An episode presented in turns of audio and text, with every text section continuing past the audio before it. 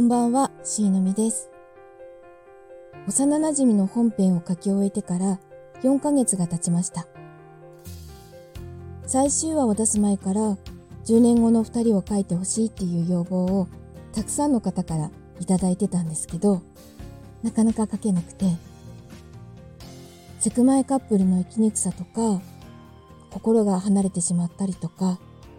二人を引き裂こうとする人物を登場させようかなとか、いろいろ考えたんですけど、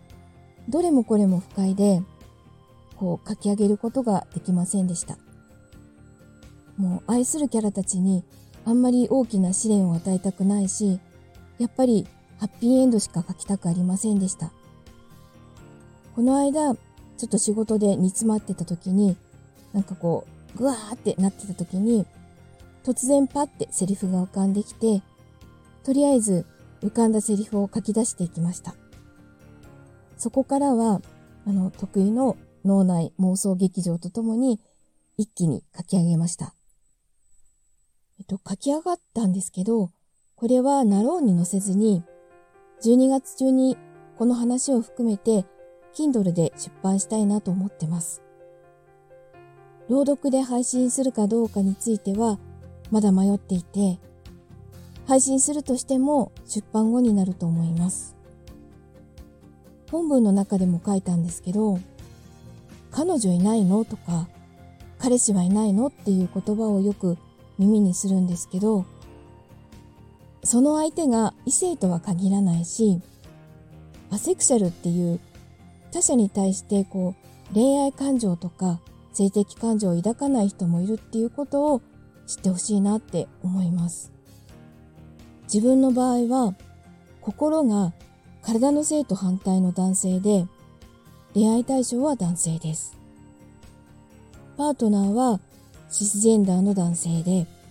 恋愛対象はまあ多分女性 です。シスジェンダーというのは生まれた時の性別と心の性別が一致している人のことを言います。自分の友達の中には、ゲイのカップルとか、レズビアンのカップルだけじゃなくて、X ジェンダーとシスジェンダーで結婚されている方もいますし、X ジェンダー同士のカップルもいたり、あとは、自分の性別は自分で、好きになる人の性別は問わないっていう人と、シスジェンダーでゲイのカップルもいます。ノンバイナリーでアセクシャルな友達もいます。異性と付き合わないこととか、恋愛感情がないことをもったいないってよく聞くんですけど、そうやって言ってる人をよく聞くんですけど、その言葉を聞くたびに何がもったいないんだろうって非常にこう、もやもやします。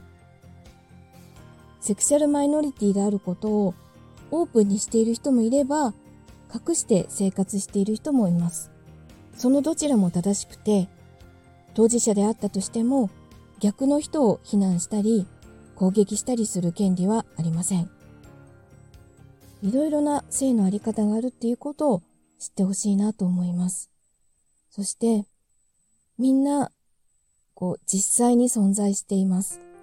普通に働いて、税金も納めて、普通に生活をしてます。恋をしたりしなかったり、本当に普通にみんなと変わらず生活してます。そういうことを知ってほしいなと思います。えー、ということで、えー、今回は10年後の幼なじみが書けましたという報告と、ちょっとセクシャリティのことに触れてみました。聞いていただきありがとうございました。それではまた。